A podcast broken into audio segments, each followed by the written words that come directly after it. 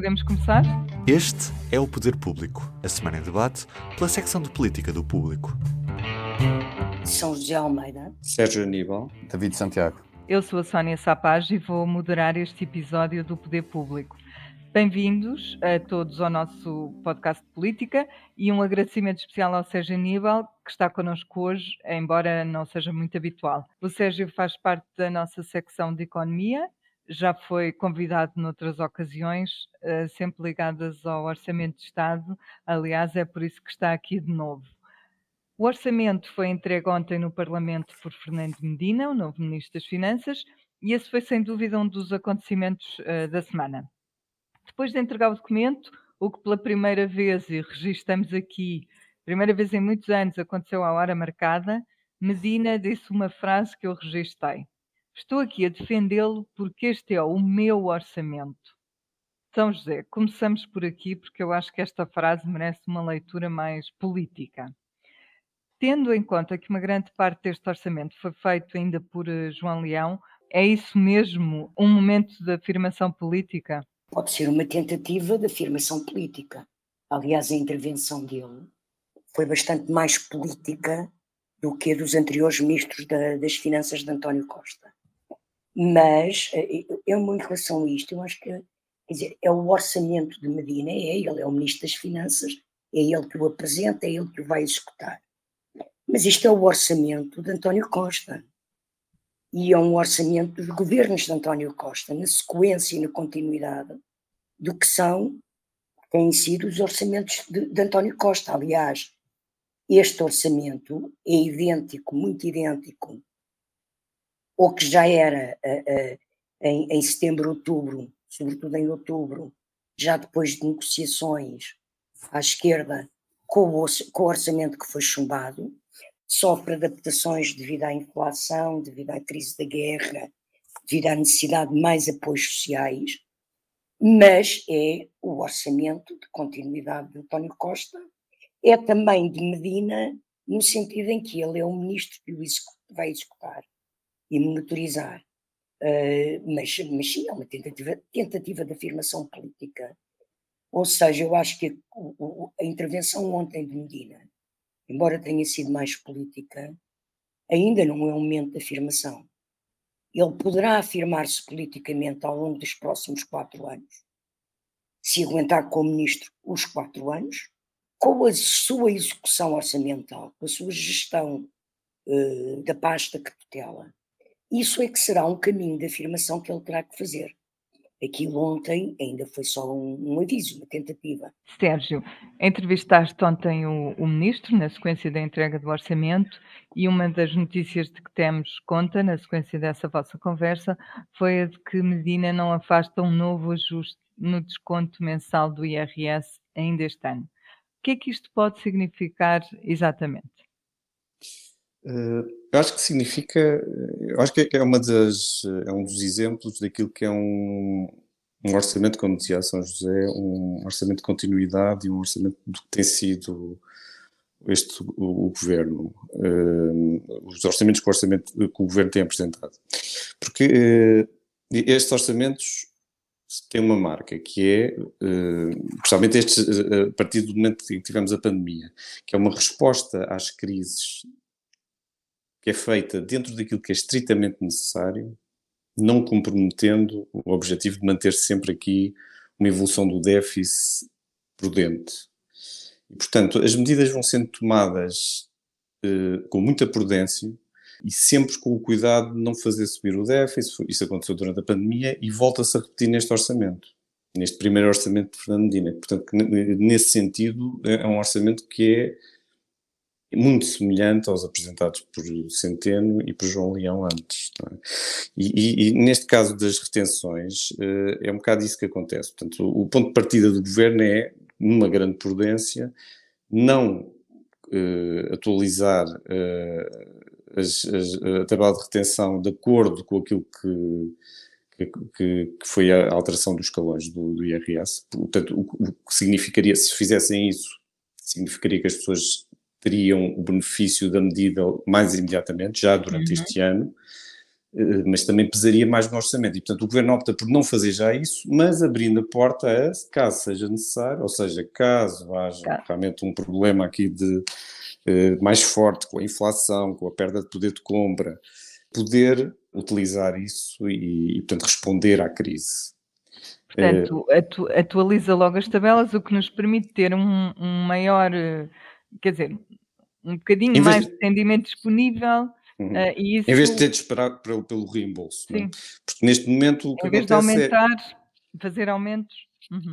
Eh, o que acontece neste momento, sem uma atualização, uma nova atualização da, da tabela de retenção, é que o benefício das alterações fiscais que, que fazem parte deste orçamento uh, acaba por ser sentido principalmente na altura do reembolso em 2023. E, portanto, uh, isto tem sido prática em várias, uhum. diversas ocasiões ao longo dos últimos anos, com aumentos de pensões, que é um pouco, não, não pôr o, o, o impacto orçamental logo neste ano, repartir os impactos pelos anos. Portanto, é uma gestão aqui orçamental de muita uhum. prudência, que depois se vai adaptando às necessidades que as, que crise, que as crises vão colocando. Não é? E, também evidente, deste ponto de vista, é o, a resposta que está a ser dada pelo governo à questão de é a altura ou não de, de aumentar salários, não é?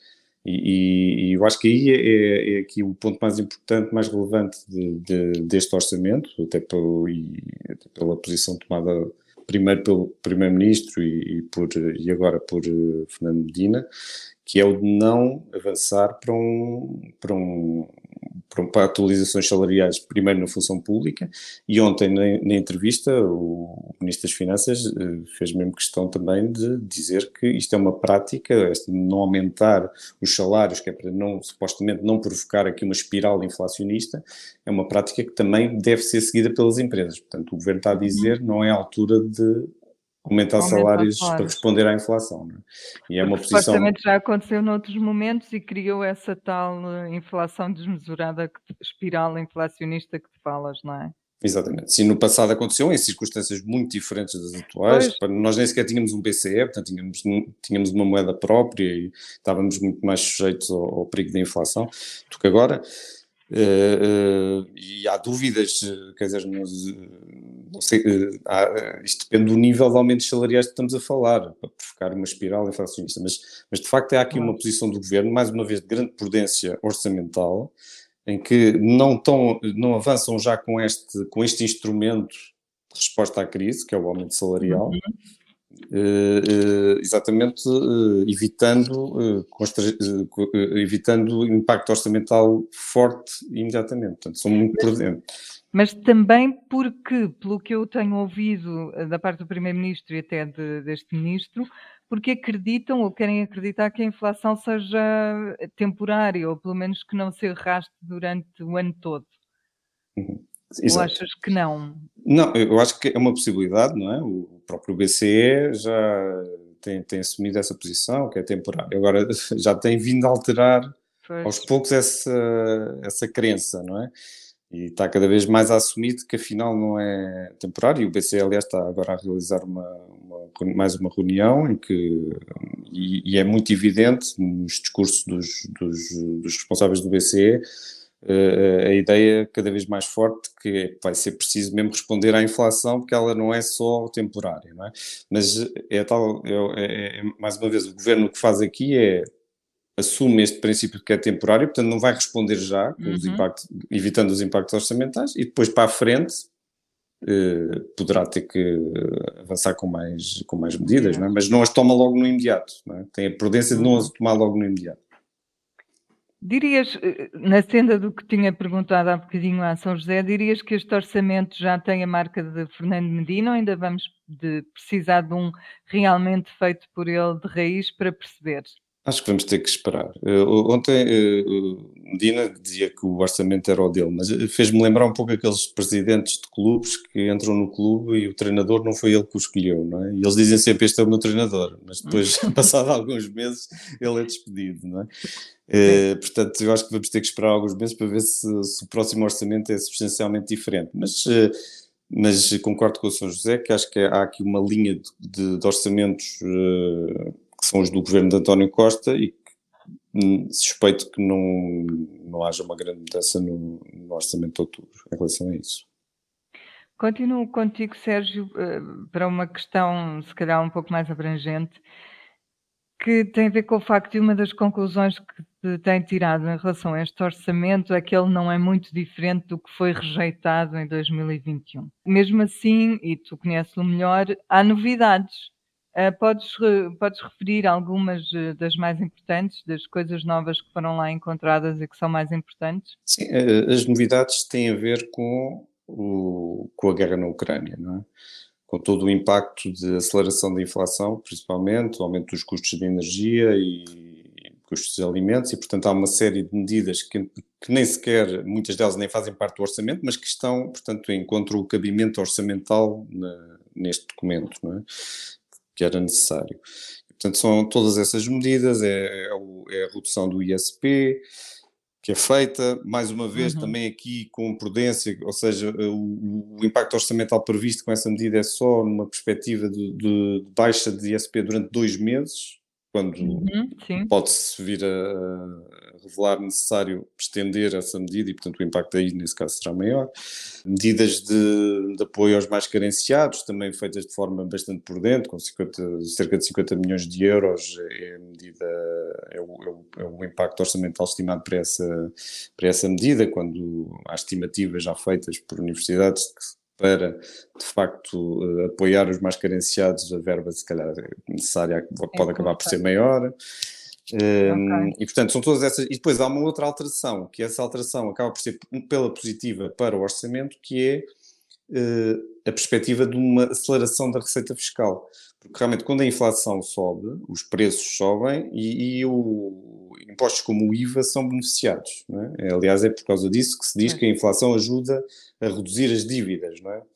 E, e, portanto, e, essa também é uma alteração que se, que se verifica de forma muito clara em relação ao orçamento anterior, que é uma, uma variação da receita fiscal mais forte uh, por causa da inflação. Não quer dizer que a carga fiscal seja mais, uh, mais elevada, mas resulta numa receita maior por causa da, da inflação. Exatamente, o PIB mais. em termos nominais sobe, cresce mais e, portanto, é uhum. é normal que a receita fiscal cresça mais também.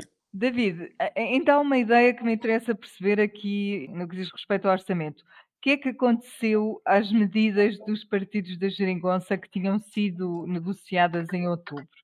E, por outro lado, Medina repetiu várias vezes a ideia de que este é mais um orçamento de contas certas. Por que esta insistência? Aliás, era uma ideia que, de resto, os partidos da, da, da esquerda detestavam.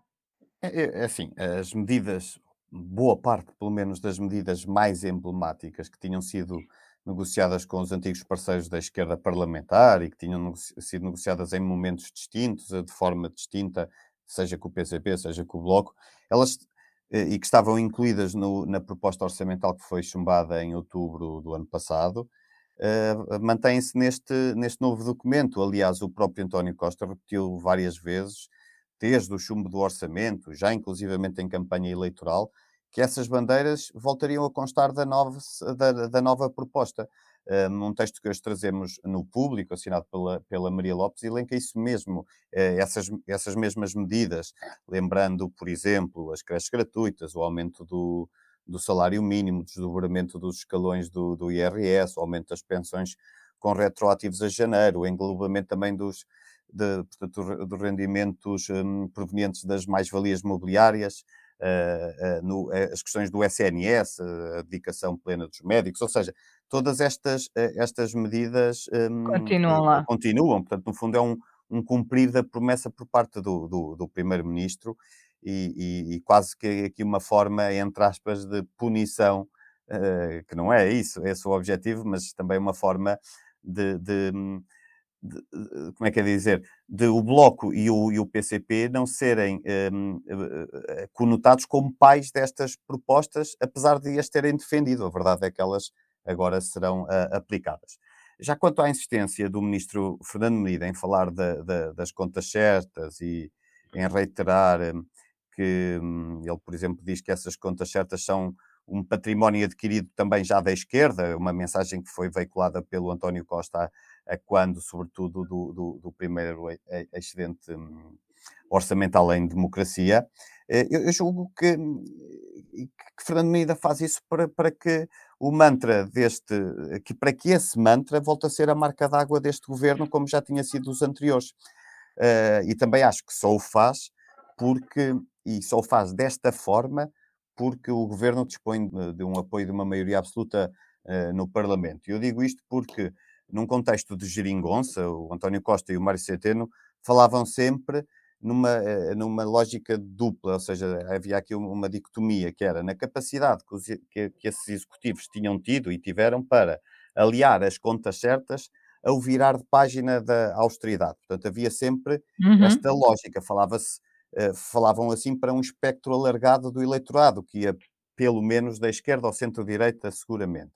Uh, ora, essa duplicidade já não é necessária no contexto atual e, portanto, bastava a Medina, ou basta a Medina, garantir que, que por exemplo, a, a, a, perda de poder de compra das famílias, com a inflação que se prevê, que o agravamento dos custos para as empresas, que isso não é austeridade. Ou seja, ele já não precisa dizer que vai tomar esta medida e aquela para combater esses agravamentos de custos e de, e de deterioração de, do, do poder de compra, um, basta-lhe dizer que, que isso não é austeridade, que nenhum dicionário demonstra que isso seja a austeridade. E, e, portanto. Ou pelo menos que não é austeridade imposta por medidas do governo. Pronto. Medidas do governo, é. exatamente. Também, também sinaliza isso, é verdade. Porque desta vez é uma, é uma, é uma, uma austeridade importada, digamos assim, dos efeitos externos, não é? Um, mas que hum, ele, ele, ele, no fundo também não sente necessidade de incluir, e como dizia há pouco Sérgio Aníbal, medidas que ajudem as famílias e as empresas a atravessar esta conjuntura que é difícil, deixa essa resposta para, para futuro, ou eventualmente para se o treinador for despedido, neste caso o orçamento, e for aprovado um retificativo para acabar a época, não é? Um, mas, mas é, uma coisa é certa, na minha opinião, acho que se o governo ainda dependesse da geringonça, certamente o discurso e o orçamento seriam outros, nem que fosse com nuances e com maquilhagens, mas seriam distintos. E, mas seja como for, eu acho que, e uh, isto não estava na tua pergunta, mas acho que também é importante sinalizar que não havendo geringonça, ainda assim, pareceu-me que ficaram já alguns sinais de que uh, o, o, o, o, governo tudo fará para, para demonstrar a capacidade e a vontade, sobretudo, de algo que tem vindo a ser sinalizada, seja pelo governo, seja ainda inclusivamente ontem pela, pela deputada Jamila Madeira, de, e, e, de, e, vão querer tentar materializar esse, essa vontade ou abertura ao diálogo, porventura, numa, garantindo o voto favorável de deputados que não sejam do PS. Estou a pensar em concreto nos deputados únicos do PAN e do LIVRE. Parece-me evidente que poderá haver margem, seja numa, numa ou outra medida específica que já vai sendo falada uh, para pessoas que tenham animais de estimação, seja na questão, por exemplo, do que o Rui Tavares vem defendendo da eficiência das, uhum. das, da, das habitações em termos uh, climatéricos, porque, e é algo que ainda por cima já está prevista no PRR, tem uma dotação bastante elevada. Portanto, eu acho que qualquer uma dessas duas medidas são compagináveis com o atual orçamento. Conversar com esses dois deputados. Sim, parece-me que sim. Vamos mudar de assunto, porque além do orçamento, confirmou-se hoje a notícia de que Jorge Moreira da Silva é candidato à liderança do PSD. Digo confirmou-se porque o anúncio de hoje já tinha sido anunciado, para brincar um bocadinho com as palavras. São José, eh, esta candidatura é boa ou má para o PSD? Eh, e que condições tem eh, Jorge Moreira da Silva para disputar a liderança com Luís Montenegro? Eu acho que só pode ser bom para o PSD haver mais que um candidato. A democracia é alternativa e um partido democrático uh, é, é, positivo que tenha duas pessoas ou mais a querer concorrer à sua liderança. Ainda por cima, porque é para eleger um, um líder novo, não é uma questão de continuidade de liderança. Portanto, é extremamente positivo e mostra um, dinâmica interna e, e, e saúde democrática o PSD ter dois candidatos. Quando, quanto à, às condições que Moreira da Silva tem ou não para disputar a liderança, eu acho que ele tem, eh, nós já falámos disso aqui semana passada, em termos até de currículo político e experiência política, o Jorge Moreira da Silva está muito acima do, do Luís Montenegro, não é? Um, pronto, foi ministro, foi líder da JSD, teve um peso também no aparelho do, do, do PSD. Um, e, e, tem uma experiência. geral que lhe sim, dá sim, imenso sim, sim, numa altura destas, conhece o partido, andou pela. Uh, sim, e tem, uma, e tem uma experiência europeia um, rara e importante, não é? Uh, ele não tinha um cargo menor na OCDE, não é? Portanto, ele tem conhecimento, tem mundo, tem preparação política. Agora, eu nesta coisa, se ele tem condições ou não para derrotar Montenegro, eu lembro-me que a semana passada falámos aqui assim, pronto, Montenegro, neste momento, neste momento, parece ser a pessoa que tem mais apoios internos, porque também nós não sabemos ainda quais são os apoios de, de, de, de Moreira da Silva, não é? Sim, sim. E não saberemos hoje, porque hoje foi apenas uma declaração. Sim, sim, foi só a declaração a dizer que vai anunciar, não é? E segunda-feira, pelo que eu percebi, ele até vai fazer a apresentação sozinho. Portanto, se calhar na segunda-feira ainda não irão ser conhecidos, pelo menos o, o, o, o pleno dos seus apoios. Uh, nem de perto nem de longe o pleno. E eu nestas coisas de, de quem ganha ou quem perde, eu já estou um bocadinho escaldada porque nós vamos lá ver no nosso no último ano o que é que, o que, é que tem sido a nossa vida, não é? Um, Fernando Medina era dado como podendo ganhar uma maioria absoluta na Câmara de Lisboa, perdeu a Câmara para Carlos Moedas. Uh, Paulo Rangel foi anunciado como candidato a líder do PSD, como tendo todas as condições e todos os apoios do aparelho e dos barões para poder derrotar Rui Rio. O que é que aconteceu? Rui Rio ganhou. E depois andámos umas legislativas a ver sondagens e todos a entrarmos numa grande bolha de comentário político e de análise política, em que ai ai ai que é agora que se calhar o PSD vai conseguir ganhar eleições, Rui Rio pode ganhar as eleições e depois António de Costa teve uma maioria absoluta. Portanto, eu prefiro, eh, depois destes, deste ano e das expectativas, as previsões, um, a especulação, os resultados de sondagens terem dado tão mau resultado, não é? Terem errado tanto, eu acho que temos que esperar para ver, porque o PSD está a passar por um momento é um, é um, que é um momento decisivo para o seu futuro. E, portanto, uh, uh, uh, vamos ver um, o que é que os, os militantes escolhem. Mas eu, o, o, que eu sei é o seguinte: seja quem for que ganhe a liderança do PSD, o desafio que tem pela frente é um desafio muito, muito complicado e longo, demorado de resolver, porque há uma reconstrução a fazer do partido no sentido do que é a comunicação do partido com o país e recuperar eleitorado, não é? PSD, está eh, bem que inicialmente, quando, quando aparece, era um partido que concentrava votos, sobretudo a Norte. Com Cavaco Silva transformou-se um partido, do ponto de vista eleitoral, nacional, e desde aí tem encolhido, encolhido, encolhido outra vez e tem-se refugiado de novo a Norte. E nos Sempre... centros não urbanos. Não urbanos. Sim com, é um com pesos de ruralidade eh, que tinha muito no princípio, mas que uhum. rapidamente o PSD soube subverter isso. Um, ainda PPD na altura. Neste momento, eles têm uma luta pela sobrevivência muito grande e que tem que haver uma total revolução. Eu acho mesmo que é uma revolução na organização e no modo de funcionamento daquele partido. David, uh, ainda neste, neste aspecto, apesar de hoje termos sabido que Moreira da Silva é candidato, só na segunda-feira, como a São José estava a dizer, é que ele vai falar sobre o assunto. Por que criar estes dois momentos da apresentação da candidatura? Isto faz sentido? É técnica? Sinceramente, não, não sei responder. Não tenho dados que suportem uma leitura mais concreta ou que, sobre o que é que assegura um maior impacto político ou que possa garantir uma mensagem mais forte para os militantes do, do PSD, mas o que é certo é que o Luís Montenegro optou pela mesma lógica, confirmou aquela que era mais do que esperada candidatura um, no dia da instalação do novo Parlamento, o que também me pareceu uma escolha sui generis, talvez para marcar, para, para poder ser falado nos corredores do Parlamento, não sei. E, e, só depois, alguns dias depois, é que, é que hum, fez a sua hum, apresentação pública da candidatura. Um, o Moreira da Silva, pelas funções que tinha na OCDE e das quais um, acaba de se libertar, porque ele anuncia que se demite da OCDE, eh, portanto, ele com essas funções, ele, hum, ele não poderia fazer intervenções com caráter partidário, é, sendo essa a razão pela qual se resguardou, resguardou até o dia de hoje.